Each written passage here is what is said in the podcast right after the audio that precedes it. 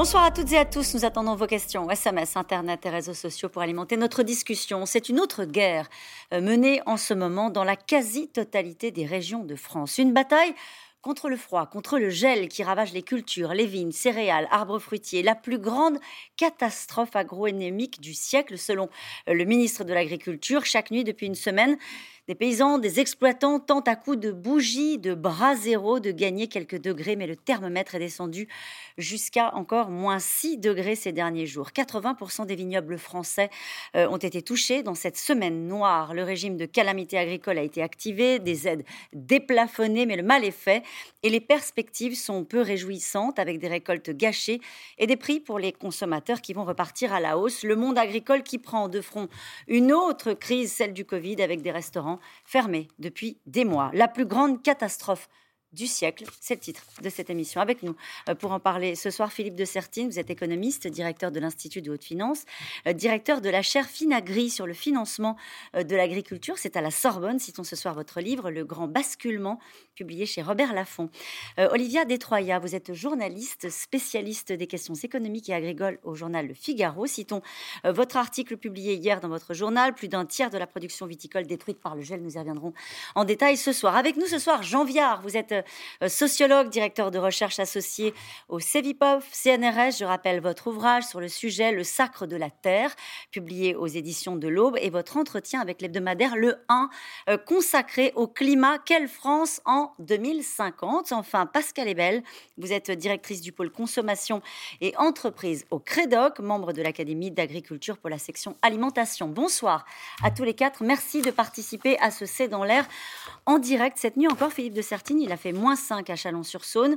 Euh, il y a eu des crises, il y en a souvent des crises qui touchent le monde agricole, mais celle-ci, elle est violente, elle est singulière. Elle est historique, dit même euh, le, ministre de l'Agriculture. Oui, il a raison. C'est-à-dire qu'on a eu vraiment une très très mauvaise conjonction, euh, celle d'avoir eu un pré-printemps, parce que c'était même pas encore le printemps, avec des conditions extrêmement favorables, une chaleur même, des pics de chaleur extraordinaires, donc qui ont fait que la végétation partout en France a démarré. Et puis là, brusquement, une tombée des températures très très fortes. C'est-à-dire, voyez, si on est à moins 1, moins 2, à la limite, les éléments peut-être dont on va parler, c'est-à-dire les bras zéro, les bougies, peuvent permettre de maintenir en fin de nuit, puisque c'est vraiment à ce moment-là que, que, se joue, on va dire, le moment critique, maintenir la température au-dessus du gel. Là, on était à moins 5, moins 6, moins 7, c'est trop fort. Et donc, on a eu effectivement ce gel très très brutal. On va dire, la France, vraiment, là, n'a pas de chance, parce que, vous voyez, au nord de l'Europe, il y, a le gel partout, hein, mais au nord de l'Europe, les bourgeons étaient moins avancés, ils sont un peu moins touchés, enfin on l'espère d'ailleurs, parce qu'on a besoin aussi de l'agriculture européenne. Au sud, ils ont eu un peu moins de gelée. Nous, on était exactement là où il fallait pas. Et dans le sud-ouest que vous connaissez bien, euh, c'est un drame. Absolument. C'est-à-dire que là, on est en train de gérer une autre crise. S'il n'y avait pas le Covid, sans doute qu'on parlerait que de ça. Euh, ce sont 10 régions sur 13 qui ont été heurtées par euh, cet épisode de gel avec des situations dramatiques. Oui, toujours pareil. Alors bien sûr, le sud-ouest, par exemple, la viticulture que je connais bien, mais aussi, par exemple, euh, tout ce qui est la prune, le pruneau a été touché. Hein. Les arbres ont été touchés jusqu'à 2 mètres, 2 mètres 50 de hauteur. Les gens, euh, ce week-end, ils nous disaient, on n'a jamais vu ça. On ne connaissait pas ça, on n'a jamais vécu quelque chose comme ça. On ne mesure pas encore complètement parce que... Ils sont démunis ah bah là, effectivement, ils sont dans des situations, honnêtement, hein, j'ai vu des, gens, des amis que je connais qui pleuraient, vraiment. Hein. C'est-à-dire, ils étaient là en disant, mais c'est épouvantable. En plus, ils ont eu, sur la viticulture, on a eu un gel très dur en 2017, on a eu la grêle, et là, ce gel, et vous voyez, c'est un côté terrible parce qu'on l'attendait, on savait, on nous avait annoncé. Moi, le matin, quand j'ai ouvert ma fenêtre, j'ai dit, bon, ça va, il n'y a pas de gelée blanche. Ça... Et après, les, copains agriculteurs m'ont dit, mais non, là, Philippe, c'est une gelée noire. Une gelée noire, c'est-à-dire, ça veut dire qu'il n'y avait pas d'humidité au sol, et donc, donc euh, c'est une gelée terrible qui monte très haut. Et effectivement, le matin, on a cru, quand on était citadin, qu'il n'y avait pas de gel, alors qu'il s'était battu toute la nuit dans les exploitations, dans les vignes, et que malheureusement, à la fin de la nuit, bah, le mal était là. Et ça a duré deux nuits terribles la semaine dernière. Hein. C'est-à-dire la première nuit, les gens étaient avec les tracteurs pendant toute la nuit pour essayer de réchauffer un tout petit peu l'air, vous voyez, en essayant d'avoir comme ça de Avec les moyens du bord, quand même. C'est très dérisoire. On va en parler dans un instant, mais ça se fait à coup de bougies et de bras zéro. Oui, enfin, c'est pas si dérisoire comme ça ça parce que ce sont des investissements parfois lourds. Il y a des grosses éoliennes qui ont été mises en place. C'est pas des éoliennes qui s'agitent avec le vent, c'est des moteurs qu'on met en place pour brasser l'air. Euh, c'est des investissements très importants. Mais sauf qu'effectivement, là, quand vous avez d'une part ce démarrage et d'autre part une gelée forte, malheureusement, même si ces moyens peuvent paraître importants, parfois il y a des hélicoptères qui sont passés. Hein, vous voyez, donc euh, on y va quand même. Mais, mais quand vous avez. C'est pas que à la bougie. Non, non, c'est pas qu'à la bougie. Mais quand vous avez vraiment là une grande, grande amplitude comme ça, malheureusement, bah, c'est la nature qui prend le dessus. Jean Viard, c'est la nature qui prend le dessus. Et quand elle prend le dessus, euh, ça donne cette semaine noire avec des gelées noires. C'est l'expression que vous avez utilisée, hein, Philippe de Sertine. Jean Viard. Oui, je, vous voyez, je trouve que le ministre est presque un peu optimiste parce que moi, je crois qu'il faut qu'on se prépare à des, situations comme ça. C'est pas facile de faire le lien avec le réchauffement du climat, mais c'est clair qu'on on risque d'avoir des mouvements comme ça très forts où il y a effectivement, comme l'a Philippe de Sertine, du chaud et du froid. C'est la conjonction des deux. Hein. Et, et, je pense que rien ne nous dit, je ne sais pas de quel siècle il parlait, mais franchement, je pense qu'on a des crises devant nous qui risquent d'être terribles et qu'il faut le dire parce que on est un pays qui se prépare mal. Si vous voulez, c'est ce que je disais dans le 1. Disons, on a un degré, un degré et demi plus des pics sûrs. Et puis après, on peut se battre pour qu'il n'y ait pas autre chose. Il y a deux combats. Mais ce combat de, disons, de la protection civile, ce combat-là, alors, les, agriculteurs, parce qu'il y a ce qu'a dit Philippe, il y a aussi, par exemple, tu voyez, chez moi en Provence, on arrose en fait les vergers la nuit, notamment les fruitiers. Ah oui, parce pourquoi que la glace, En période de gel? Mais autour des fleurs, comme un igloo. C'est exactement comme si vous étiez dans un igloo. Et donc, ça, le gel, la couche de glace protège, puisque la question, c'est bien, si vous voulez, au moment du démarrage de la floraison, en fait. Hein. C'est pas l'arbre qui est en danger, c'est la floraison, dans la plupart des cas. Et là, ça, pardon, Jean Viard, mais euh, euh, ça va vous sembler être une question euh, de parisienne ou de grenobloise, mais quand, quand le bougeon est sorti, c'est trop tard, avec une période de gel comme celle-ci, c'est cuit, c'est fini, ça repousse plus. Vous voyez, peut survivre. Et puis la question qu'a dit Philippe sur le, excusez-moi de l'appeler Philippe, enfin voilà, longue qu'on se fréquente la télé, si vous voulez, il y a aussi la question de l'air, vous voyez, parce que dans les vallées où il y a de l'air, moi par exemple là où je suis, où il y a des vignobles, c'est pas gelé parce que je suis sur un sommet de colline. Mais, en bas, vous descendez dans la vallée, c'est gelé. Parce que le problème, la nuit, c'est que l'air se déplace ou pas, et que par exemple, le long des vallées, vous voyez la vallée de Durance, depuis qu'on a fait des barrages, il y a des arbres qui ont poussé.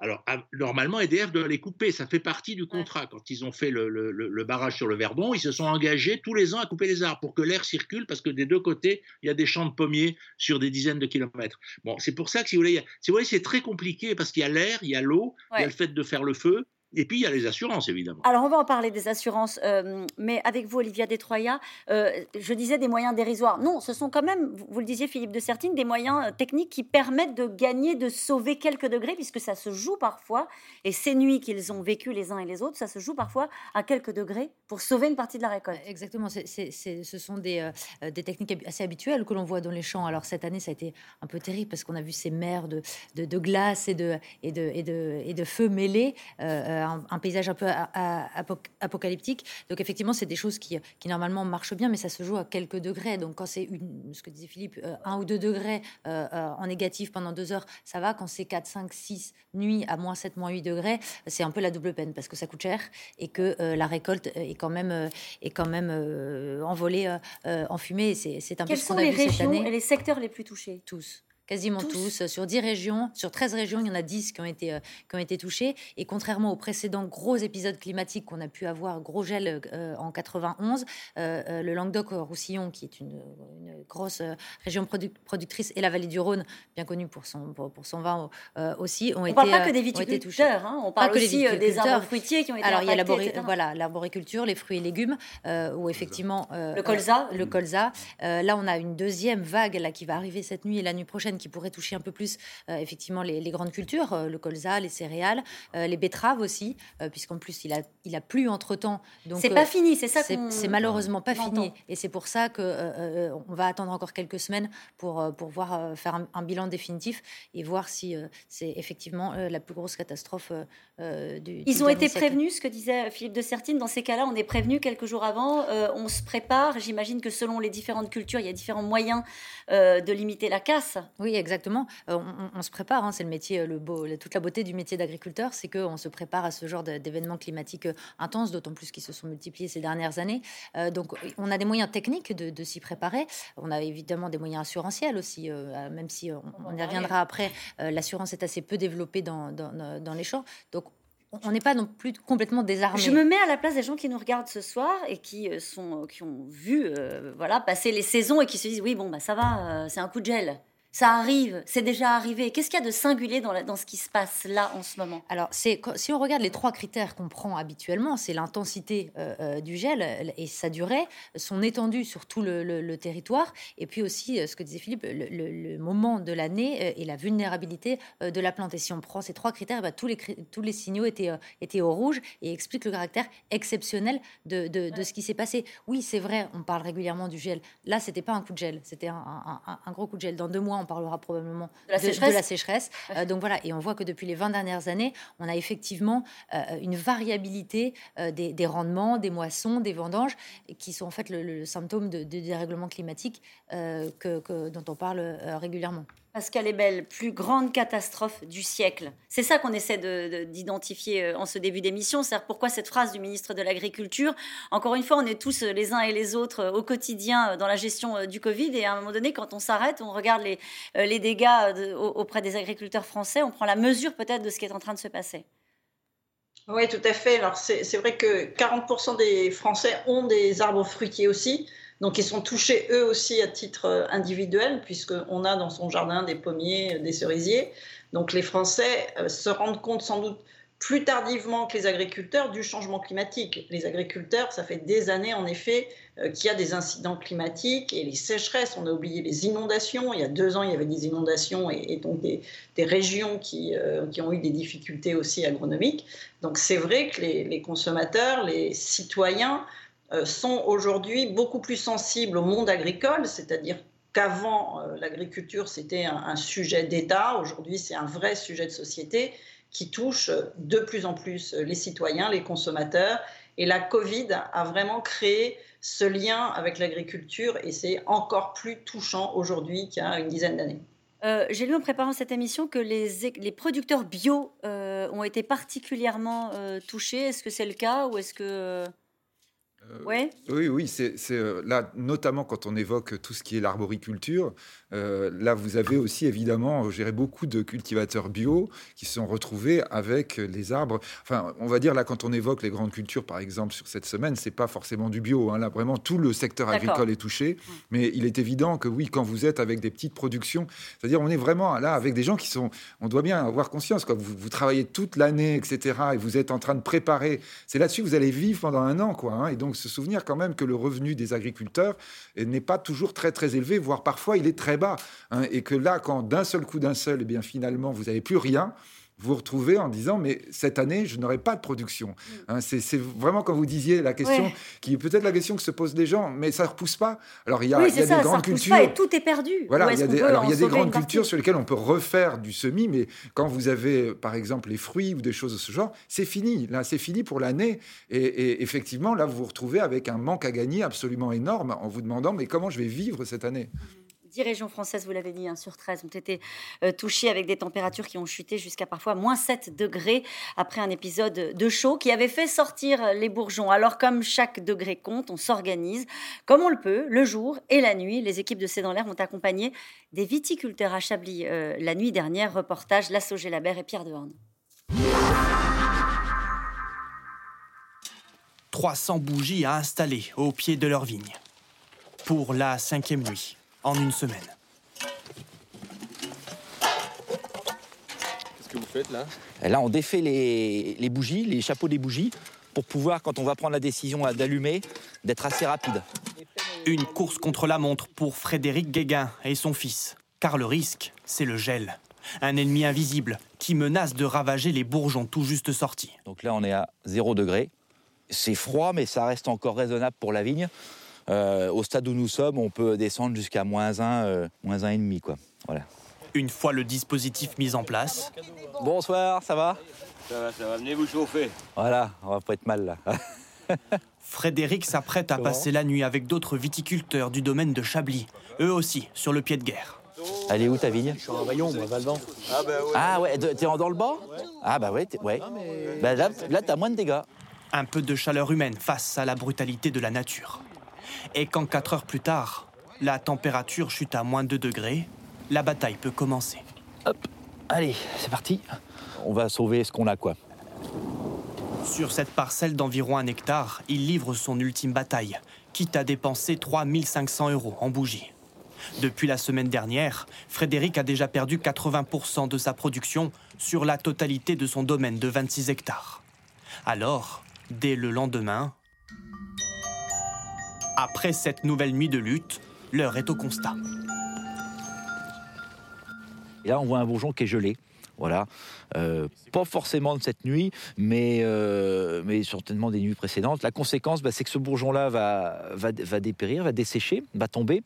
Et après, on a l'espoir d'avoir un contre-bourgeon qui va pousser, qui va sortir, mais qui sera moins fructifère. Heureusement, nous avons quand même des, des stocks de vin qui nous aident à, à- à voir venir, mais néanmoins, on va être sur une année euh, quasiment blanche, donc c'est quand même c'est c'est lourd de conséquences pour nos entreprises. Un épisode de gel ravageur qui a glacé la France entière.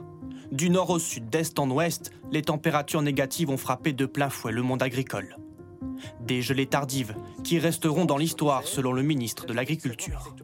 On a eu un événement climatique dramatique, probablement la plus grande catastrophe agronomique de ce début du XXIe siècle. Ce que nous souhaitons, c'est à la fois les dispositifs d'aide, mais vu l'ampleur des dégâts, mettre en place un fonds dit exceptionnel, un fonds qui vienne compenser les pertes de revenus Face à l'urgence, le gouvernement va donc activer le régime de calamité agricole. Mais pour l'heure, un autre feu de détresse brûle toujours. Celui d'Alain Duruz, qui cultive des pommes, des poires, des cerises. En une semaine, la totalité de sa production a été décimée par les gelées. Donc en fait, l'embryon, au lieu d'être vert, il est noir. Donc ça, ça veut dire pas de cerise. C'est cramé, c'est cramé, on n'en parle plus. La messe est dite. Le moral, il est même plus dans les talons, il est même plus dans les chaussettes, il est carrément au bout des orteils. On va dire, euh, c'est vrai que économiquement, euh, ça va être très compliqué à passer l'année. Aucune assurance pour compenser les pertes. Quant au régime de calamité, l'arboriculteur n'en attend pas grand-chose. le fait de faire les déclarations, que ça, monte à- que ça remonte au ministère, que le ministère redescende, qu'on fasse une enquête, parce qu'il va falloir faire une enquête avant récolte, une enquête après récolte. Mais tout ça, c'est de la perte de temps administrative. hein. Dans sa chambre froide, il ne reste plus que quelques cajots de pommes. La récolte au niveau national s'annonce aussi catastrophique et le consommateur devrait le ressentir. Il va y avoir une répercussion sur le prix de vente euh, des fruits. Euh, il faudra, c'est sûr qu'il faudra s'attendre à avoir euh, le kilo de cerises de cette année. Il va pas falloir avoir peur quand si on le voit affiché à un certain prix. hein. Mais malheureusement, économiquement, c'est c'est le jeu, c'est le jeu ma pauvre Lucette, comme on dit. hein. En plus de cette hausse des prix, les Français devraient avoir moins accès à certains fruits cette année. Les vignerons et arboriculteurs, eux, s'apprêtent à affronter encore deux nuits de gel. Alors nous allons revenir sur euh, la hausse des prix, mais cette question, vu les températures anormalement élevées de mars, les viticulteurs n'auraient-ils pas dû se prémunir contre les gelées d'avril? Oui, mais ça, c'est, voyez, une Oui. question. Oui, mais vous faites comment Bah oui. C'est-à-dire, vous ne pouvez pas empêcher la vigne de commencer à, à fleurir quand les températures sont élevées. Vous voyez, on ne peut pas réfrigérer l'air pour essayer d'empêcher la, la, vigne de sortir. hein. Donc, je crois que vraiment, non, c'est tout le problème quand vous gérez aujourd'hui le changement climatique. C'est effectivement, vous vous retrouvez dans des situations qui sont des situations exceptionnelles dans un sens comme dans l'autre. Là, c'est vrai qu'il a fait exceptionnellement doux, donc tout démarrait. Mais quand il fait exceptionnellement froid, eh bien, effectivement, vous avez la deuxième lame, mais là, vous n'y pouvez rien. Alors, la seule chose, effectivement, c'est de dire oui, mais ça va arriver de plus en plus. Oui, et donc, c'est Oui. extrêmement grave, préoccupant. Il faut vraiment qu'on y réfléchisse. Parce que l'agriculture, c'est ce qu'on mange. C'est la matière première de notre première industrie, l'industrie agroalimentaire. C'est le poste qui nous permet d'exporter massivement. Faut expor- euh, euh, euh, les Français n'oublient pas, hein, on exporte un l'aéronautique, deux la chimie, trois l'agriculture. Ouais. Et ben l'aéronautique, euh, en, ce, en ce moment, ça va pas bien du tout. Euh, le deux, Le la tourisme. chimie et le, et- et le tourisme en quatre. hein. C'est-à-dire Ouais. que vraiment la France, de ce point de vue, c'est pas que le problème de ces pauvres agriculteurs où on va dire ah bah oui, bah peut-être il va falloir qu'ils changent de métier. Non, c'est c'est vraiment un problème extrêmement grave pour l'économie française. Je crois que chaque Français doit en avoir conscience. Peut-être qu'il en aura conscience effectivement. en Vous avez le prix sentiment qu'ils n'en ont pas conscience suffisamment? je crois qu'on a une vision un tout petit peu comme ça, détachée de l'agriculture, hein, donc en disant on regarde ça, oui, ah bah oui, on regarde le salon. Là, il y a peut-être des gens qui nous regardent ce soir et qui se disent bon bah oui, Oui, oui, ils, auront, ils auront des aides. Bon, Oui, ce coup-ci, on va les aider. Oui, oui, non, non, mais vous voyez, il faut bien rappeler, quoi. C'est, mettons, 74 milliards de PIB, hein, c'est énorme l'agriculture, mais 180, presque 190, presque 200 milliards l'industrie agroalimentaire, c'est-à-dire les deux rassemblés, c'est beaucoup plus que l'automobile et que l'équipement automobile. C'est beaucoup plus que l'aéronautique. C'est-à-dire, c'est quelque chose dans lequel on a vraiment, du point de vue français, on va dire un, élément stratégique absolument fondamental. Donc, ce qui s'est produit là, c'est aussi un choc économique à venir. C'est 2 milliards euh, de, manque à gagner, hein, une estimation qui, alors que l'épisode de froid n'est pas encore, euh, pas encore terminé. Et, je crois vraiment, euh, peut-être, alors évidemment, on ne le mesure pas encore, et bien comprendre qu'en plus, là, on est dans une période de calamité. Ça nous ramène à, très loin dans l'histoire. Hein. On a l'épidémie qui revient. On n'avait pas vu ça depuis des siècles. Puis là, on a une calamité agricole. Et peut-être les réactions que vous dites, hein, c'est les citadins ont un peu oublié ce que c'était, alors que nos anciens, quand il y avait des calamités agricoles, ils se souvenaient. C'était le désastre. C'est-à-dire mm. vraiment des conséquences. Là, on le mesure peut-être pas encore complètement. Et donc là, on a ce risque, par exemple, d'inflation sur les produits alimentaires, qui vient avec une inflation, une, une, augmentation des prix globale associée à Covid. C'est-à-dire que là, on est avec des éléments qui se, on va dire, se rajoutent les mm. uns les autres pour que le consommateur, les gens comme vous et moi, se disent ah oui, mais quand même, oui, là, en fait, c'est grave, c'est un truc qui me touche aussi. Ça va avoir des conséquences. C'est intéressant, euh, j'en viens ce que dit Philippe de Certine, c'est-à-dire que on pourrait se dire bon, on va, il y a des fonds. Alors il y a le, fonds euh, de calamité, il y a euh, les assurances, il y, il y aura des déplafonnements d'aide, mais tout ça ne suffit pas à répondre à la question qui va être posée justement par ces, ces grandes mutations liées au changement climatique ou à ces enjeux économiques que pose Philippe de Sertine.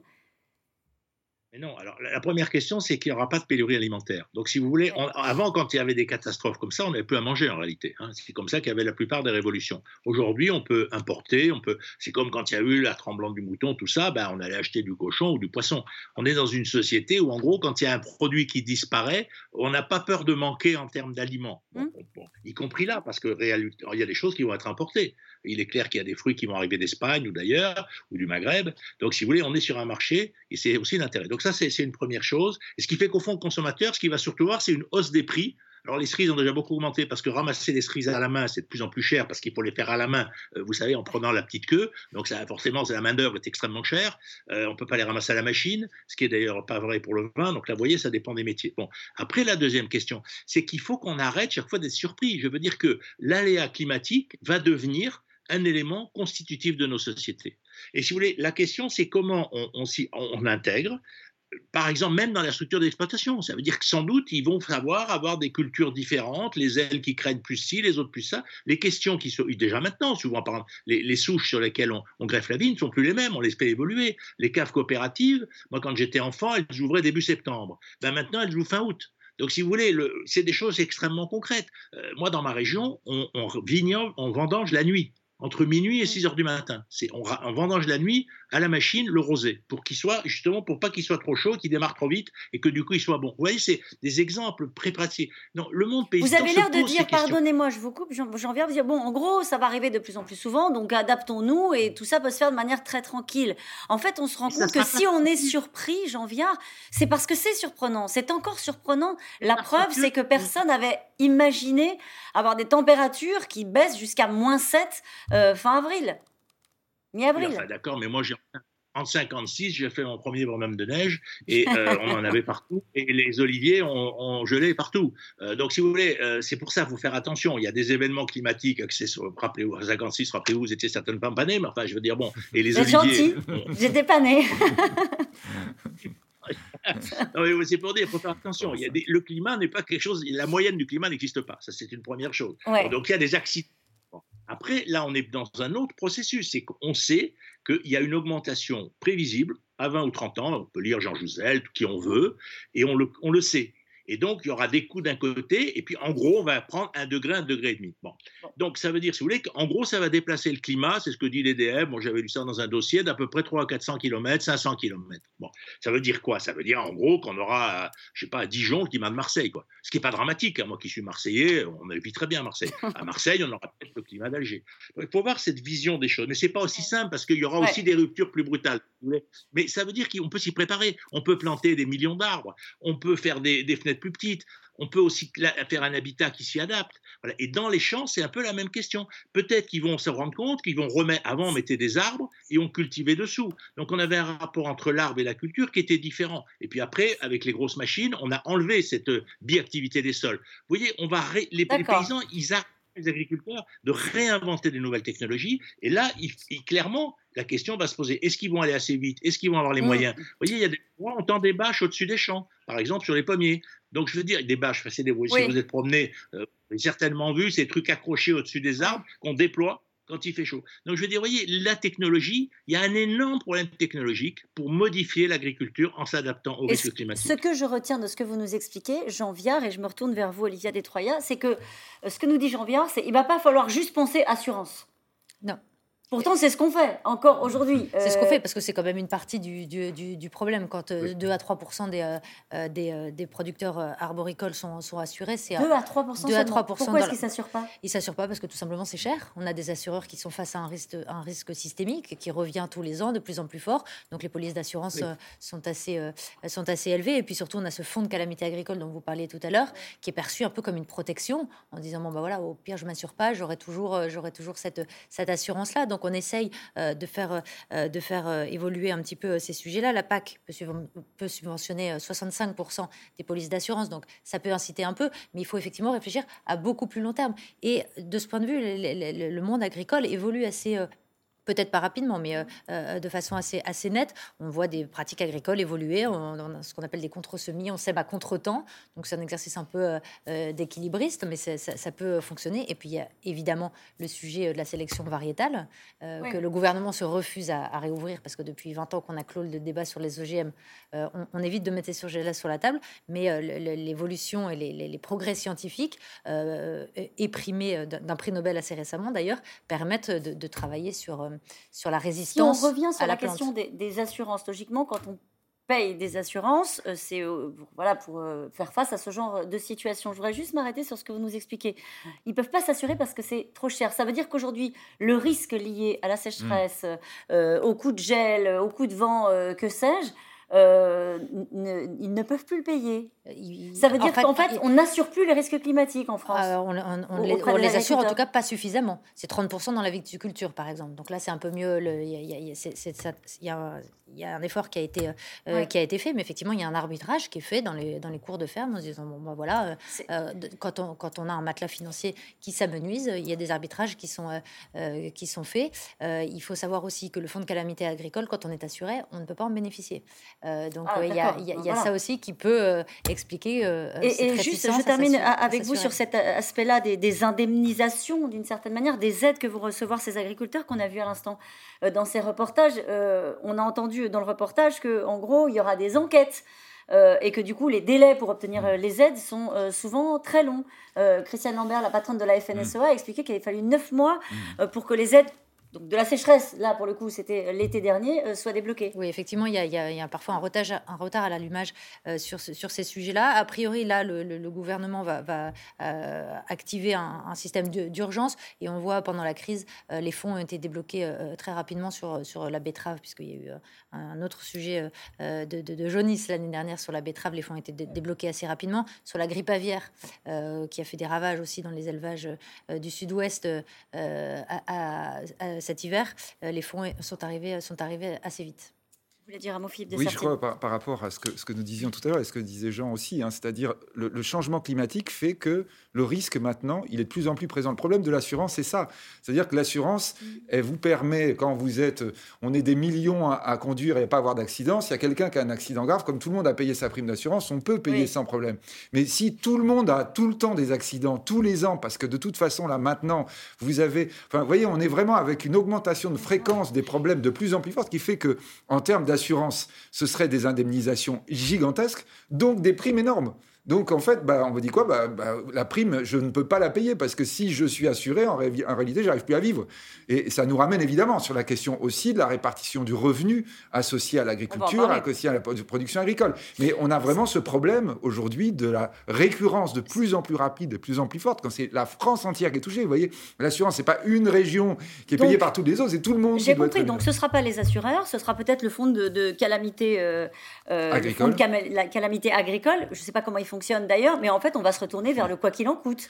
On Oui, va se retourner vers l'État, c'est-à-dire qu'on va dire, euh, on peut pas faire face à ces incidents climatiques qui vont se répéter, donc euh, bah, à un moment donné, on va se retourner vers l'État en disant, bah, il faut indemniser. Oui, oui, Hein, oui. c'est Mais d'ailleurs, vous savez comment l'État va fonctionner. En fait, il fonctionne sur les autres assurances. hein. C'est-à-dire, il prend 5,5 pour ça sur- en disant, bah là, on a un risque de plus en plus fort, mais si ça se multiplie, ça va pas suffire. Donc, Ouais. on est effectivement dans des choses où il faut vraiment réfléchir structurellement en disant, la solution, quand il y a un problème, bon, bah là, on a pour pouvoir rémunérer. Non, non, on est dans quelque chose de beaucoup plus lourd. Et vous avez raison, et Christiane Lambert a raison de le souligner, qui doit être hyper rapide parce que les, les- les- les exploitants agricoles, ils roulent pas sur l'or, il faut le dire sans cesse, et que quand l'argent n'arrive pas, ça peut être absolument dramatique. C'est ce qu'on vient de dire aujourd'hui d'ailleurs, hein, en disant dans des exploitations viticoles qui sont déjà en difficulté, on avait eu la taxe américaine hein, déjà qui, euh, euh, là, Ah, ah bah oui, Trump, euh, Trump qui a taxé les vins français, c'est 700 millions qui sont partis là depuis quelques mois. Heureusement, Biden l'a supprimé. Mais vous voyez, c'est là, là, des- des- de, de l'argent qui est parti.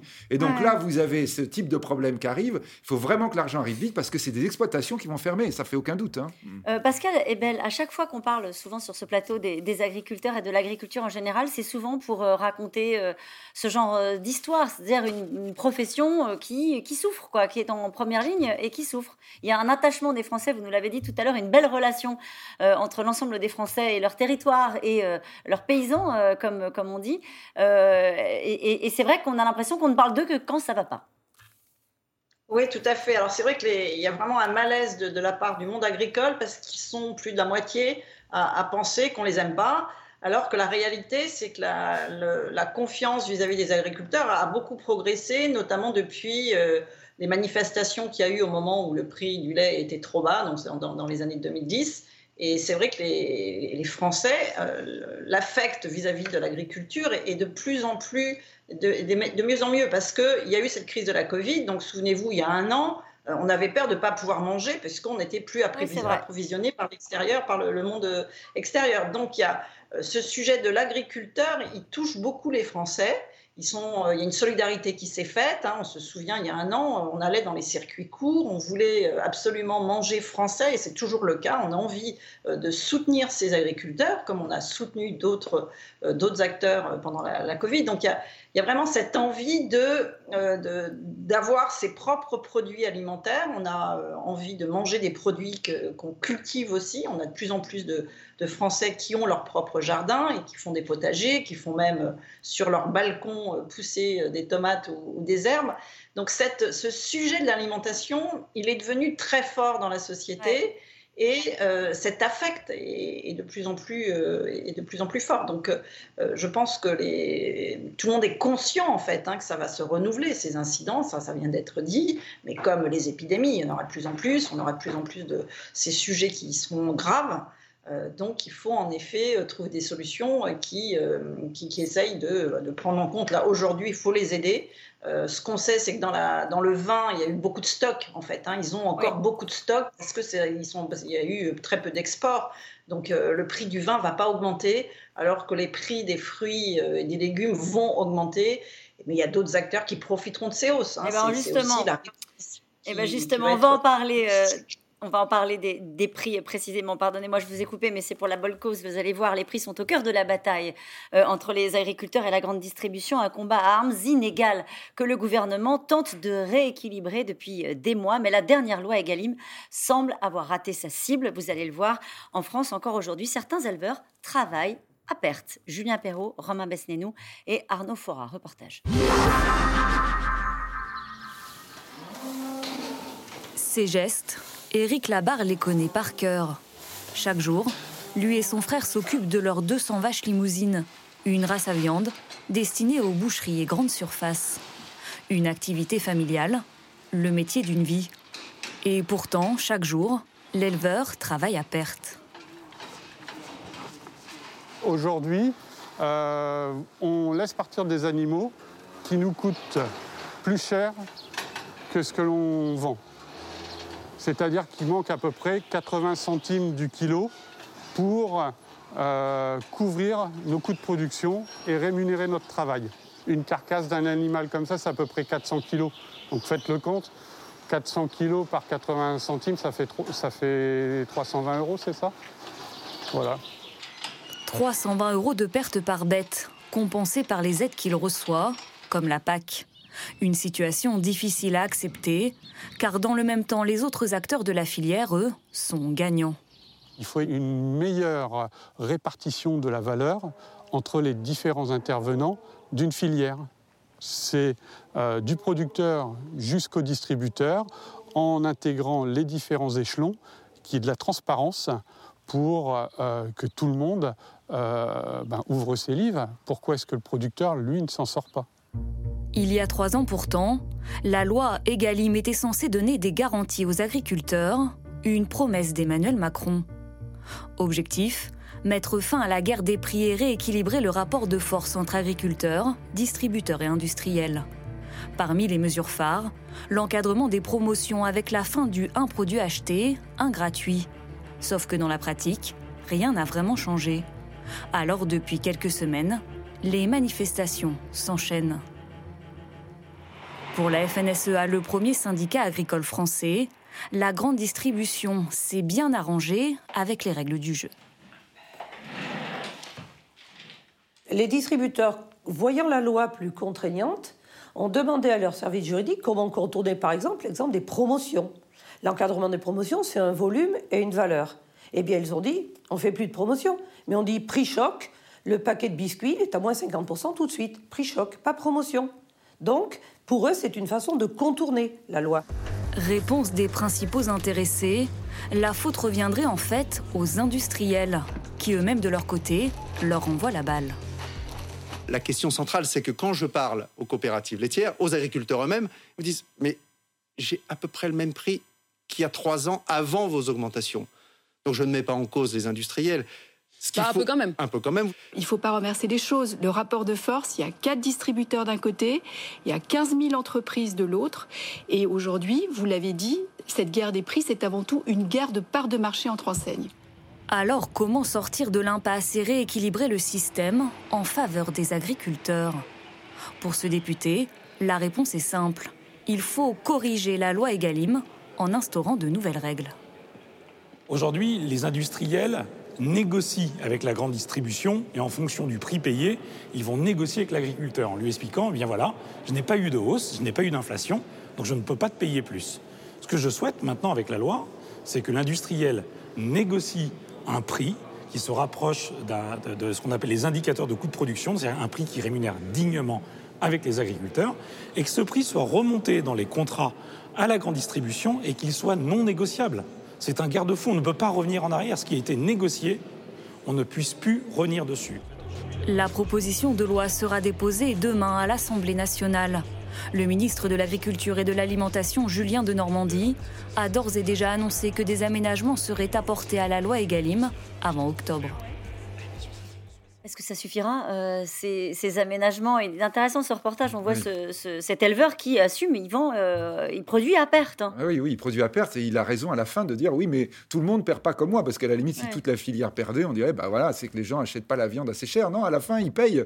Donc il y a vraiment un, problème. On va dire, vous voyez, on voit bien dans le reportage. Le problème français, si je puis dire, c'est que on a une agriculture forte on a une industrie agroalimentaire forte, parmi une des plus fortes du monde, et on a une grande distribution très forte parmi les plus fortes du monde. Ce qui fait que là, on a tout le monde qui est à la queue leu Et effectivement, euh, ce qui se passe, c'est que l'agriculture qui est très éclatée, avec des petits exploitants, ils sont face à des groupes, des groupes industriels, et on a bien dit, hein, là, effectivement, la négociation, elle se fait dans le mauvais sens. C'est-à-dire d'abord les grands groupes, industrie et, distribution, puis après, on va voir l'agriculteur en disant, bah, il faut quand même qu'on fasse... C'est vraiment comme ça que ça se passe, ils sont organisés aussi entre les agriculteurs. Alors, tous les on a bien sûr, l'agriculture s'organise, essaie de s'organiser, mais par rapport à ce qu'on disait tout à l'heure sur les volumes, voyez, on est quand même sur des volumes qui ne sont pas tout à fait identiques.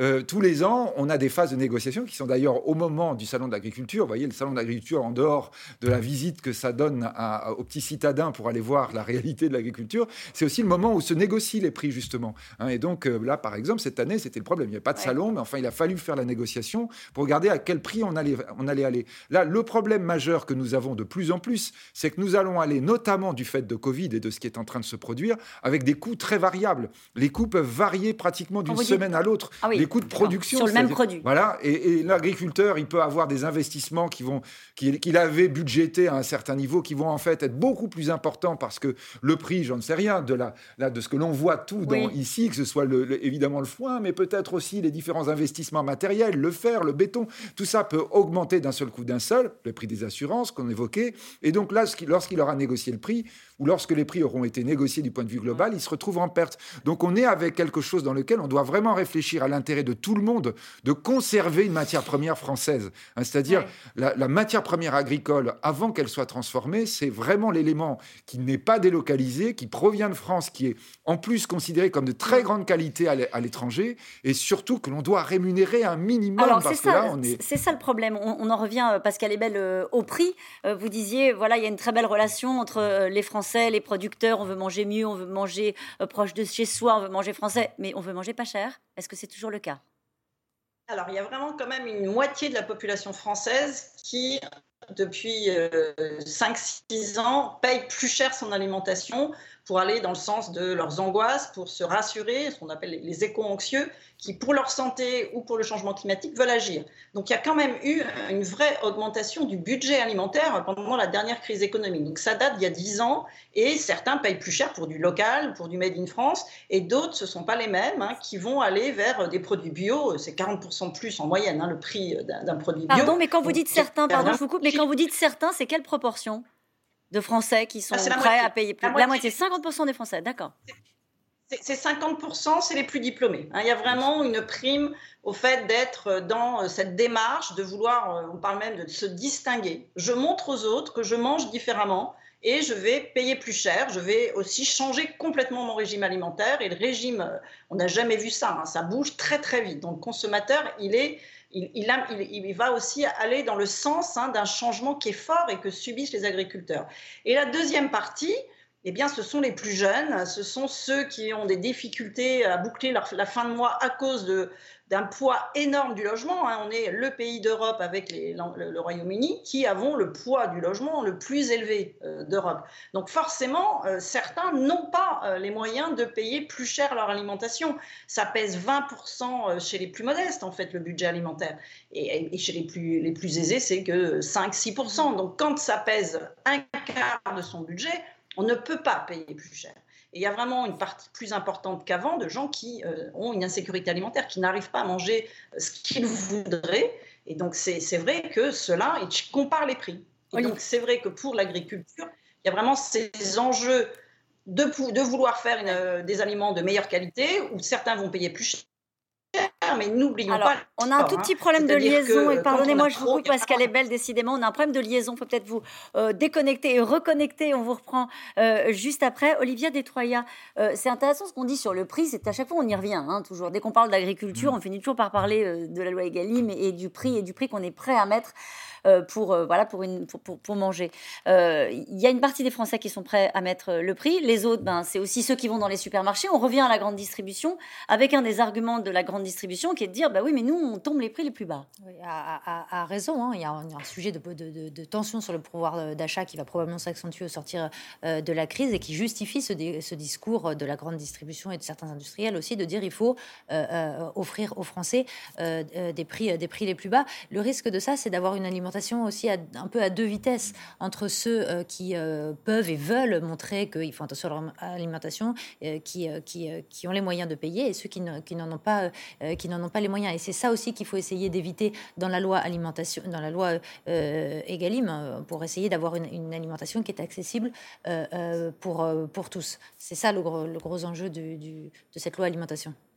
Votre avis, Jean Viard, sur euh, ce- ce- cette bataille entre à la fois les industriels, euh, la grande distribution et euh, le producteur. C'est vrai que quand on, regarde, on, pose sur, la table les, cartes qu'ils ont à jouer les uns et les autres, on se dit qu'ils n'ont pas tous les mêmes atouts dans leur manche. Ben Non, mais c'est clair qu'il y en a qui ont plus de pouvoir que les autres. hein. Je veux dire, je crois qu'on peut faire des lois et c'est une bonne chose. Ça résoudra pas l'ensemble des problèmes. En plus, si vous voulez, chaque pays a une culture alimentaire nationale. La France, notamment depuis le gaullisme, avant le gaullisme, je me rappelle qu'on avait piqué les terres aux Algériens pour faire l'agriculture en Algérie. Donc, si vous voulez, on n'était pas sur l'indépendance alimentaire, on était sur la République paysanne. C'était pas la même chose. Les Anglais ont inventé les croiseurs et les sous-marins parce qu'ils se nourrissent. Ils ont décidé que les paysans devenaient ouvriers au 19e siècle et du coup, ils ont apporté leur alimentation. Donc, eux, ils sont entièrement sur le marché mondial. Ce que je veux dire, c'est que chaque pays a une culture alimentaire. Nous, effectivement, on s'est battu pour se nourrir nous-mêmes et comme un symbole d'indépendance nationale ce qui me semble, c'est que c'est ça qu'il faut revalider. C'est-à-dire, la, politique, c'est qu'on a besoin d'un grand projet politique. Parce que c'est pas que nourrir l'agriculture, excusez-moi, c'est aussi s'habiller, c'est aussi évidemment l'énergie, c'est effectivement la forêt. La forêt, je vous rappelle, c'est plus d'emplois que l'automobile. Euh, le bois, c'est un enjeu absolument majeur. Donc ça veut dire qu'il y a un vrai. La question, est-ce que c'est un vrai enjeu national d'être capable de se nourrir, de s'habiller, de capter le carbone, de faire de la biomasse, etc. Donc si vous voulez, c'est en tant que projet général, parce que sinon, quand vous avez 440 000 agriculteurs face à quatre grandes chaînes de supermarchés, même si les mecs sont pleins de bonne volonté avec des industriels au milieu, on s'en sortira pas. Je veux dire autre chose, c'est que la façon de manger change. D'abord, pendant la crise, on a beaucoup réappris à faire la cuisine. Parce que vous regardiez les commandes des gens au début, qu'est-ce qu'ils avaient dans leur caddie? Excusez-moi, du papier hygiénique, des surgelés et des pâtes. Et puis au bout d'un moment, ils se sont rendus compte qu'il fallait ressortir l'ordinateur pour avoir des, menus un peu compliqués parce que les enfants en avaient un peu marre. Hein. Et donc, on a vu ça. Et regardez ce que disait l'autre jour Thierry Max. Je trouve que c'est intéressant, le, le, cuisinier. Il disait comment on va passer du bœuf carotte à la carotte bœuf? C'est-à-dire comment, si vous voulez, dans la structure alimentaire, par exemple, la part de la viande va changer, comme la part du vin a changé. Il y a 30 ans, vous alliez au restaurant mettre une bouteille sur la table. Maintenant, on met un verre. Donc, si vous voulez, tout ça, ça joue aussi dans les prix. Parce que si on est un agriculteur plus végétal, avec moins de viande, eh bien, évidemment, ça a un effet sur les prix. De même que ce qui se passe avec le, en ce moment avec les Anglais, ça peut avoir un énorme effet sur le prix du poisson. Donc, c'est pour dire que c'est un projet extrêmement compliqué. Pour moi, c'est une question de société. On a fait des pactes en France là-dessus. On ne peut pas traiter les problèmes par petits bouts. Or, depuis 20 ou 30 ans, depuis Pisani, en fait, qui avait fait une politique agricole, enfin, il y en avait eu d'autres avant, il y avait eu celle effectivement de Méline, il y avait eu celle de 1789, mais depuis, on bricole un peu. On a besoin d'un grand projet. On bricole parce qu'on n'a pas choisi, Jean Viard On bricole parce qu'on ne choisit pas quel modèle on veut, dans quel sens on veut aller la société urbaine, au fond, j'allais dire, elle a un côté écolo, euh, un peu religieux, si vous voulez, qui va très vite. Ils sont bien gentils, mais c'est pas comme ça qu'on fait pousser les carottes. Et si vous voulez, donc il y a ça. Les agriculteurs sont assez conservateurs pour une raison très simple. Il y avait 3 millions de fermes en 45. Il en reste 440 000. Ça veut dire quoi? Ben, Ça veut dire qu'il y a eu peu d'entrées dans ce milieu. Les gens, c'est les familles qui se sont concentrées. On a d'abord mangé, si je peux me permettre, les cousines, les petits frères, etc. Et puis bon, ce qui change en ce moment, c'est que la moitié des paysans sont en fin de parcours et qu'il y a énormément d'arrivants. Alors, dans les écoles agricoles, il y a la majorité, ce sont des jeunes filles de la ville. Donc, en Italie, il y a 30% des installations qui sont des urbains. Donc, ils n'ont pas la même culture. L'agriculture, c'est un métier comme un autre. Ça peut s'apprendre dans les livres. Il faut une grande pensée du foncier. Parce que le gros problème, c'est que le foncier se transmet. Mais quand il n'y a pas de successeur, qu'est-ce qu'on fait du foncier? On fait un lotissement? Ah ben à ce moment-là, si on veut faire des lotissements partout, il faut le dire. Donc vous voyez, il y a une vraie question sur comment on repossède le sol de France et comment on en fait un moyen de faire des entrants qui vont sortir de certains apprentissages de la transmission. C'est un métier, on apprend beaucoup à côté du père. Bon, la mère aussi, mais c'est quand même surtout 75% des agriculteurs sont des hommes, des chefs d'exploitation. Vous voyez, il y a cette mutation, mais elle est en cours. Mais, juste, jean pierre les, gens, les, jeunes, euh, des étudiants qui nous regardent, là, qui sont confinés, qui nous regardent et qui se disent, bon, la plus grande catastrophe du siècle, avec un épisode de, de, gel épouvantable, la sécheresse, c'était l'été dernier, il euh, faut avoir envie d'y aller quand même vous pourriez faire une émission sur le moteur diesel, ça serait la même chose, euh, etc. Euh, regardez comme le nucléaire, qui était à 47% d'opinion positive, est passé à 60% à cause de la pandémie. Donc je veux dire, la, les, secteurs de développement, le nucléaire a, repris la cote, on va dire comme ça. Et en gros, regardez, même Montebourg a dit qu'il était pour le nucléaire, comme quoi, vous voyez. Donc je veux dire que, non, mais je veux dire que si vous voulez, sur tout ça, il y a du mouvement. L'agriculteur est un métier d'avenir, c'est un métier où il se développe.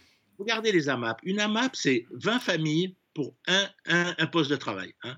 Donc, vous voyez, ça, toute cette micro-agriculture, en fait, elle emploie beaucoup de gens. Alors, elle est aussi un élément du secteur, si vous voulez. Regardez ce qui se mm. passe à Besançon, le comté.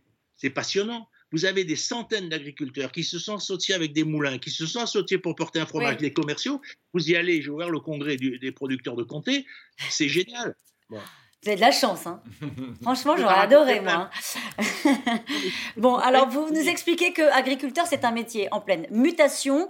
Il y a évidemment les catastrophes du siècle, comme cet épisode de gel, mais il y a aussi de belles promesses et c'est euh, un, métier qui est en train de s'adapter à une nouvelle réalité liée notamment à un changement climatique. Je résume. Et pour éliminer les aléas climatiques et augmenter les rendements, des ingénieurs ont mis au point la ferme verticale. Le principe a séduit les investisseurs, justement. C'est précisément ce que vous nous expliquez, Jean Viard, avec une levée de fonds de 42 millions d'euros, avec un objectif de devenir tout simplement la plus grande ferme de France. Reportage à Château-Thierry, Barbara Steck, Stéphane Lopez avec Mathieu Lignot. Dans ce hangar banal, une ferme, nouvelle génération. Des milliers de plantes aromatiques poussent à la verticale. Et dans cette start-up de Château-Thierry, l'agriculteur est aussi ingénieur. Thomas Franco est portugais. Il est arrivé en France il y a un an et demi. Le principe ici s'appelle l'aéroponie. Nos plantes poussent directement dans l'eau. Les racines n'ont pas besoin d'utiliser de l'énergie pour capter les nutriments. C'est directement à leur disposition. Elles peuvent pousser plus vite comme elles ont tout ce dont elles ont besoin. Nous avons l'atmosphère parfaite, la température, l'humidité. Elles peuvent pousser rapidement. Elles ont un soleil de midi pendant 18 heures par jour. C'est tout le temps l'été ici. 24 degrés, 24% d'humidité, luminosité, tout est géré précisément par ordinateur, sans les contraintes climatiques. Le moindre changement de paramètres se sent dans l'assiette le goût des plantes est modifié. En Europe, les gens préfèrent le basilic plutôt sucré. En Asie, plus amer. On peut tout changer pour être sûr que nos plantes sont adaptées à chaque marché. Ces plantes sont exclusivement vendues en circuit court. La ferme verticale approvisionne 5 magasins à moins de 100 km à la ronde. Alors Séverine, dis-moi ce qu'on a récolté là pour demain. Alors du basilic taille. Du basilic taille, ouais. Du basilic vert. Du basilic vert. L'enjeu est aussi écologique. Une ferme comme celle-ci consomme 10 fois moins d'eau par rapport à l'agriculture conventionnelle. Pas besoin non plus de traitement. Vous voyez donc la, tenue que je porte, il n'y a aucun intrant, aucun insecte, ce qui nous garantit en fait aucune utilisation de pesticides, de fongicides et d'herbicides mais pas encore de label bio pour les cultures en aéroponie. Avec 70 000 euros de chiffre d'affaires en 2020, l'entreprise peut compter sur des rendements insolents, jusqu'à 30 fois plus importants que l'agriculture en pleine terre, ce qui joue aussi sur les prix. Le fait d'avoir un rendement comme ça assez important nous permet de démocratiser donc les produits et de les vendre moins cher. C'est-à-dire qu'on est 20% moins cher que le bio pour une qualité équivalente et 5% plus cher seulement que le conventionnel. Donc on a un pot de basilic à 1,99 qui vous dure deux semaines. La start-up vient de lever 42 millions d'euros pour continuer de se développer. Ici, elle va multiplier par 50 sa surface cultivable pour devenir la plus grande exploitation du genre en France. Une ferme connectée, mais gourmande en énergie. L'entreprise dit travailler pour améliorer sa consommation d'électricité. Les fermes verticales ne peuvent pas remplacer l'agriculture conventionnelle, elles sont un complément. On peut imaginer aussi des installations plus petites directement en centre-ville. On peut imaginer avoir ce type d'installation au plus proche des consommateurs. Aujourd'hui, notre but aussi, c'est de réduire le bilan carbone dédié au transport en étant capable de produire au plus près de nos clients, que ce soit les centrales de livraison ou directement les magasins, comme on fait aujourd'hui dans le cadre de la production qu'on a actuellement. Pour répondre à de nouveaux contrats, l'entreprise prévoit de doubler ses effectifs l'année prochaine. Elle veut embaucher une vingtaine de salariés supplémentaires. Viard, vous qui avez écrit Le Sacre de la Terre, là on en est loin là. Oui, mais c'est vachement intéressant. Je veux dire, c'est des lieux d'expérimentation. Moi, je trouve ça absolument passionnant. Je vous dis pas que toute l'agriculture va devenir comme ça. Vous voyez, c'est un peu comme les fermes urbaines à Paris. Des fois, je leur rappelle qu'ils mangent 3 millions d'œufs par jour. Alors, gentiment, je leur dis, si vous voulez qu'on vous envoie les poules, il n'y a pas de problème, mais vous allez les mettre. Donc, si vous voulez, mais que dans des secteurs, ça permet d'innover. En Chine, il y a un travail énorme pour surveiller les exploitations sur le numérique. Ils sont vachement en pointe. Donc, si vous voulez, il y a, aussi votre ferme, vous la suivez sur ordinateur. Vous avez une maladie qui démarre dans un coin vous savez qu'il faut aller traiter là-bas tout de suite. Vous n'allez pas traiter les 10 hectares de la pièce de terre. Donc, si vous voulez, le, numérique, les ordinateurs, tout ça amène une révolution technologique. C'est un très bon exemple. Je ne dis pas que ça va être que ça, Regardez la ferme des mille vaches, on a essayé, les Allemands le font beaucoup, en France, le modèle n'a pas tenu. C'est un modèle intéressant, le gaz des vaches fait plus de production de richesse que le lait. Vous voyez, on est là sur des... Il faut financer toutes ces innovations pour construire... ces nouveaux modèles. Euh, cette question, comment allons-nous trouver des jeunes pour devenir agriculteurs face à tous ces incidents climatiques? Je crois que votre dernier reportage est important. C'est-à-dire que la jeunesse doit comprendre que peut-être l'agriculture telle qu'on la voit en France, avec un côté un peu romantique, quoi, voire même honnêtement un tout petit peu passéiste, c'est-à-dire la ferme, vous voyez, la ferme qu'on offre à Noël aux enfants encore dans les villes, bah pas dans les campagnes. Dans les campagnes, on a, des, on a des jouets qui ressemblent aux vraies exploitations qu'on voit dans les campagnes. Mais dans les villes, c'est encore la vieille ferme avec les, les cochons dans la cour, etc. etc. Mais l'agriculture, c'est un endroit où il y a des investissements, des innovations absolument extraordinaires. Elles s'adaptent. Pour les jeunes, il faut leur dire vraiment, d'abord, que la question de nourrir demain 8 milliards d'humains, après-demain 10 milliards, c'est la question majeure. C'est un avenir formidable. J'en viens en disant début d'émission, c'est pas un sujet. Donc, je voudrais juste boucler la boucle avec vous euh, sur le fait qu'on va pas manquer euh, avec cet épisode euh, climatique, la plus grande catastrophe du siècle. On est d'accord qu'il ne faut, pas faut pas qu'on soit dans une logique où on ferme les frontières. Hein, là. ce que disait Jean Viard, on va pas manquer parce qu'on va importer. D'accord. Si on importe, ça veut dire qu'on accepte d'exporter, importer, qu'on n'est pas dans une logique. On entend quand même un tout petit peu en ce moment. Hein, C'est-à-dire, on voudrait fermer les frontières. Ah oui, attention quand même. Hein, si tu fermes les frontières, à un moment donné, tu peux avoir un problème. N'oublions pas que nous n'avons pas manqué, mais vous avez quand même des populations immenses dans le monde qui manquent.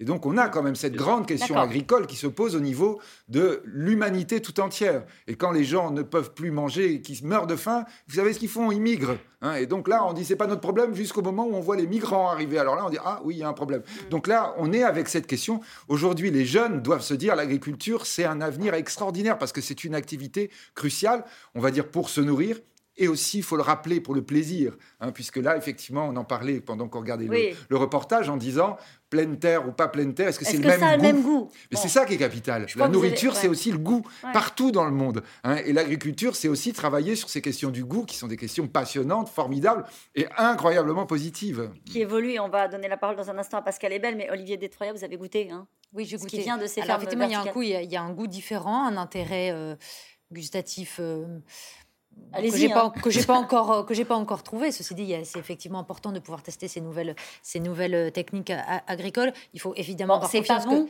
Euh, ça n'a pas de goût. C'est c'est pas ça, a moins de goût. Ça, a moins de goût pour ce, pour ce que, pour, ce que j'ai goûté.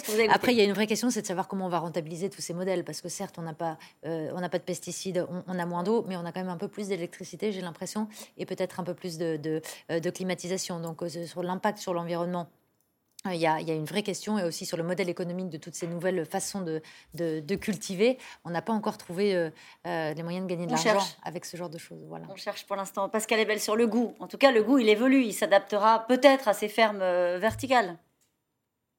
Oui, tout à fait. Alors surtout que ce qui change beaucoup, c'est le contenu des assiettes et on voit qu'il y a une végétalisation, c'est-à-dire qu'il y a même une hausse de consommation de fruits et de légumes.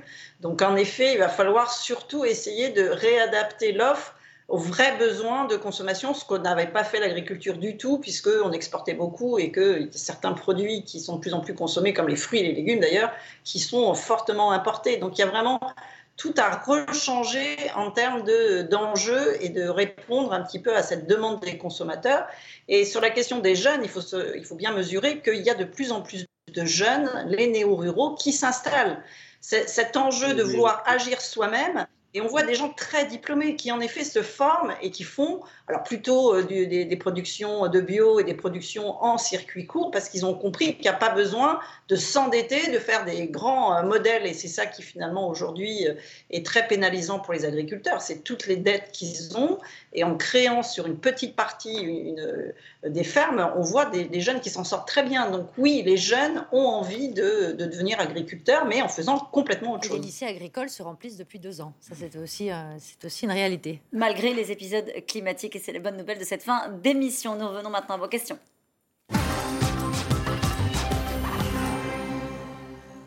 Cette question, qu'est-ce qui souffre le plus des températures extrêmes? Les plantes céréalières, les plantes, oui c'est ça, céréalières, les arbres fruitiers, les pieds de vigne Tout, Tout ça, ça, ça- Tout de la même manière. Ah, oui, tout de la même manière. Surtout, enfin, en ce moment, oui. Euh, ça dépend à quel, à quel, épi- à quel moment de, de- de la maturité de la plante arrive l'épisode euh, cli- climatique. Euh, L'hiver 56, euh, où, où il y a eu un hiver très très froid, c'était en février. Euh, là, pas de, pas de, a priori, pas de, pas de souci. Une sécheresse qui arrive quand on a ramassé tous les fruits et légumes.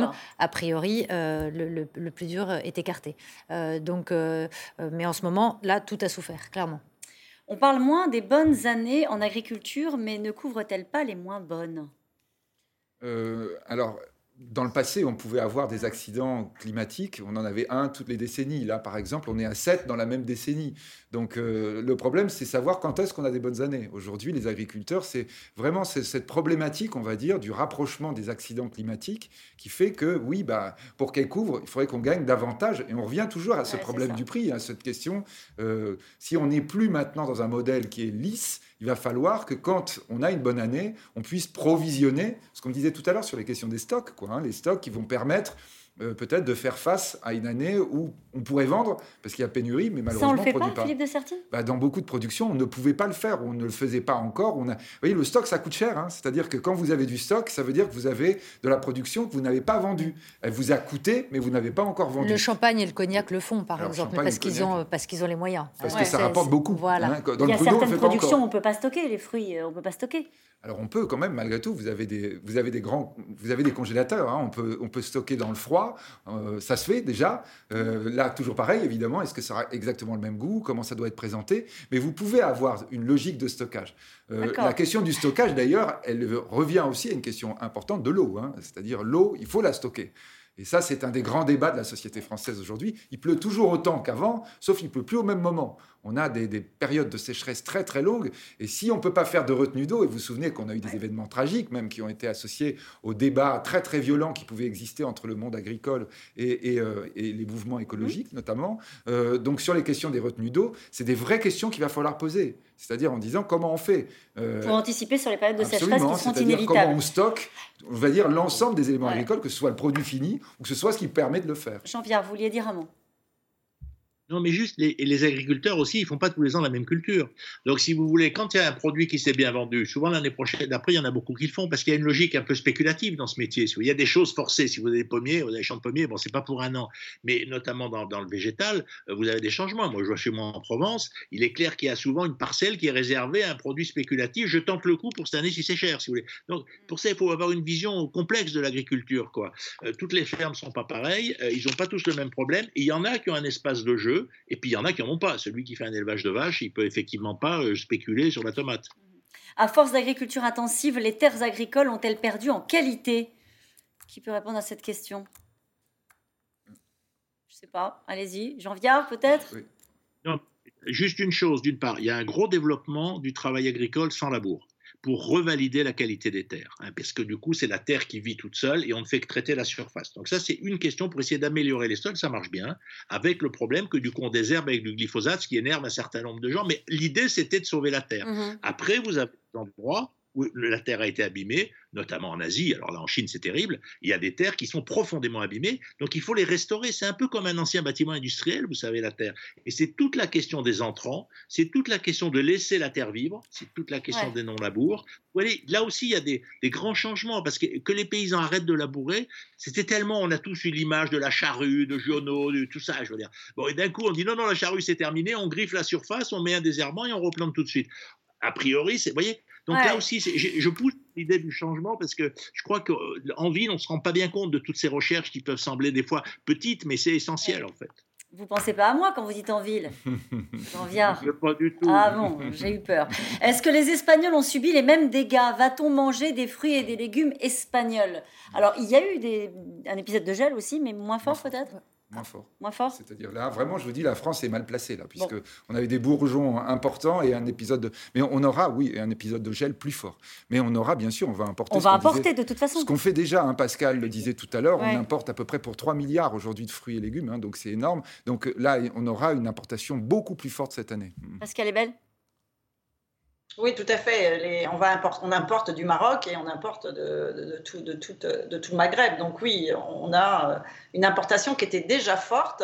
Et c'est sur les fruits d'été qu'il va y avoir en effet une, une, une, importation massive cet été sur les abricots, les pêches, etc. Avec une hausse forcément des prix ou pas? Ou est-ce que quand on importe, on peut aussi toucher des prix qui sont moins élevés? Parce qu'elle est belle. Non, non, tout à fait, parce qu'en fait, comme, on cherche à avoir plutôt une production française, les prix vont augmenter. Donc, ce qui se passe quand les, les fruits d'été augmentent, c'est qu'on va en consommer moins et on va aller vers des produits comme des pommes et des poires qui sont restés en stock. Hein. N'oublions pas qu'on récolte des pommes et des poires qu'on consomme toute l'année. C'est la saison, c'est que en, automne, et euh, tout ce qu'on consomme le plus, hein, c'est plutôt des oranges et des pommes et des bananes. C'est les premiers, euh, en termes de niveau de consommation, les, les, produits les plus consommés. Et donc les Français mangeront moins euh, de fruits cet été, et ce qui est dommage.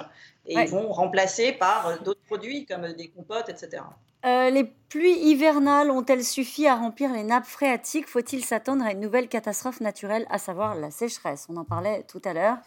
Il, euh, il, l'anticipe déjà? Oui, il l'anticipe parce qu'on voit sur, depuis, euh, depuis, on parlait de, de, des 20 dernières années ou du dernier siècle, on voit que régulièrement il y a des épisodes de, euh, de, de, sécheresse, d'où cette question de, des, des réserves d'eau. Euh, pour C'est un sujet qui est poussé par les agriculteurs, ça euh, La nécessité de faire des réserves d'eau? Oui, très, très, très, très ouais. fortement. Qui, les choses commencent à bouger. Il y a une soixantaine de projets de, de réserves d'eau qui ont été avalisés par le, par, par le gouvernement, mais ça, voilà, là encore, ça, ça bouge très lentement et il faudra développer un petit peu ce, ce, type de système pour que ce soit vraiment efficace quand il y a des, des, périodes intenses de sécheresse, comme on a pu voir ces dernières Encore une années. question pour vous, euh, Julien de Normandie. C'est à lui hein, qu'on doit cette phrase que nous avons choisi de mettre euh, en titre de cette émission aujourd'hui, la plus grande catastrophe euh, du siècle. Euh, Julien de Normandie est-il perçu comme un bon ministre par nos agriculteurs? Oui, il est perçu comme étant très volontariste. Il a commencé euh, son, son, mandat, son, son, mandat euh, l'été dernier par réintroduire les néonicotinoïdes, qui était un acte politique très fort, très controversé, euh, mais, euh, mais euh, très fort. Et, et, c'est vrai que son volontarisme et la, réaction qu'il y a eu sur les trois gros sujets sanitaires depuis qu'il est arrivé a été assez, assez unanimement salué. Est-il est si étonnant que cela qu'il y ait encore des gelées en avril? Non, non, bien sûr, non, non, mais là, vous voyez, non, bien sûr, c'est pas étonnant. Oui. Mais, mais d'ailleurs, mais il y a eu des catastrophes climatiques tout le temps dans l'histoire, bien sûr. Hein. Mais à chaque fois, ça ne veut pas dire pour autant qu'on s'habitue. C'est-à-dire, il y a des gelées en avril, il y avait eu un temps très chaud avant. Euh, donc le temps très chaud, c'est de plus en plus vrai. Ça, pour le coup, là, il y en a de plus en plus. Des gelées comme ça, oui, non, bien sûr que là, on sait, on, on sait du point de vue météorologique. D'ailleurs, il y en a eu partout. Hein. Il y a le, le, Mexique est touché également. Hein. On va avoir sur le colza vraiment, il y a eu des, des, problèmes de gelée. Au Texas, il a fait moins 10. Donc, on a eu partout. Hein. Euh, mais c'est ouais, pas pour autant que ça, pas pour autant que ça règle le problème. Hein. C'est pas parce qu'on est tous à souffrir qu'on va dire ah oui, ben non, mais c'est normal. Hein. Donc euh, on a bien compris sur ce sujet-là qu'on était tous dans la même galère. Allez, ma grande surface vend plus de fruits et de légumes venant de l'étranger que de France. Pourquoi? Encore avec vous, Philippe de Sertine Parce qu'on n'en produit pas assez. donc euh, on en consomme et on n'en produit pas assez. Donc ça, c'est le problème, effectivement, qu'on importe ce type de production. C'est également la catastrophe pour les saisonniers qui connaîtront une année noire. Peut-être Pascal est belle là-dessus, sur ce sujet? Oui, c'est comme l'année dernière. C'est-à-dire que pour les étudiants, c'est très important, notamment euh, d'aller euh, d'aller cueillir des, des, du vin, enfin, la, des raisins, etc. Et euh, on aura moins de choses à les récolter. 5 fruits et légumes par jour, ça va être difficile et coûteux cet été. Claudius en Meurthe-et-Moselle, bon bah ça on, on il sait. Faut, pour la santé, il faut. Bon, ok, très bien. Existe-t-il des moyens de retarder la floraison en cas de chaleur précoce? Ça, on ne sait pas faire encore. Non, enfin, non. Enfin, ce qu'on disait tout à l'heure, c'est-à-dire on peut avoir des nouvelles approches génétiques sur les semences. Ça, ça peut être une solution. Merci à vous tous. C'est la fin de cette émission qui sera rediffusée ce soir à 23h35. On se retrouve demain, 17h50, pour un nouveau C'est dans l'air que vous pouvez retrouver, je vous le rappelle, en podcast. Tout de suite, c'est à vous.